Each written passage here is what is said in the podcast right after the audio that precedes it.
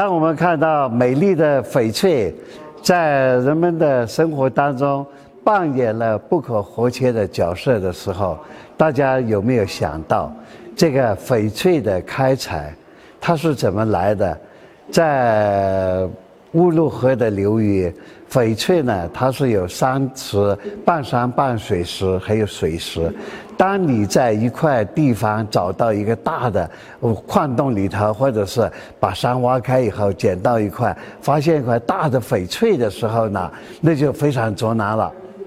那么，呃，在没有交通工现代交通工具的时候呢，我们通过这个幅原图可以想象。我们腾冲的老一辈人在开采场是怎么样把一块大的翡翠运到这个啊乌鲁河流域，再给它运出来，通过漫长的时间呢，再搬到腾冲来。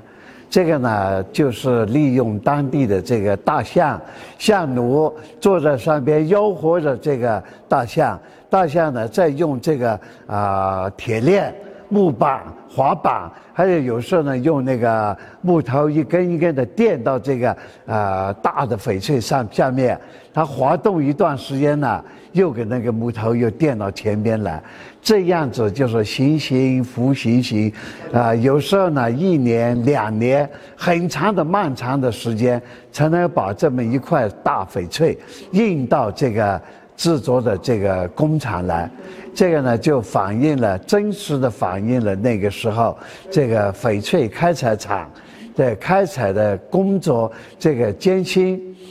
以及同时呢也看到了那个时候呢这个用大象来搬运石头的这个真实场面的一个复原景象。只有在这个地方亚热带的地方，我们才能够看到翡翠的出现和翡翠的运输过程当中的艰辛历程。所以很多翡翠呢，大家说很贵，大家不知道这个翡翠贵在哪里，它的艰辛，它的得到。本身就是一件奇怪的事情，就是经过很多的努力，才能够百万、千万的石头里头找到一一块好的，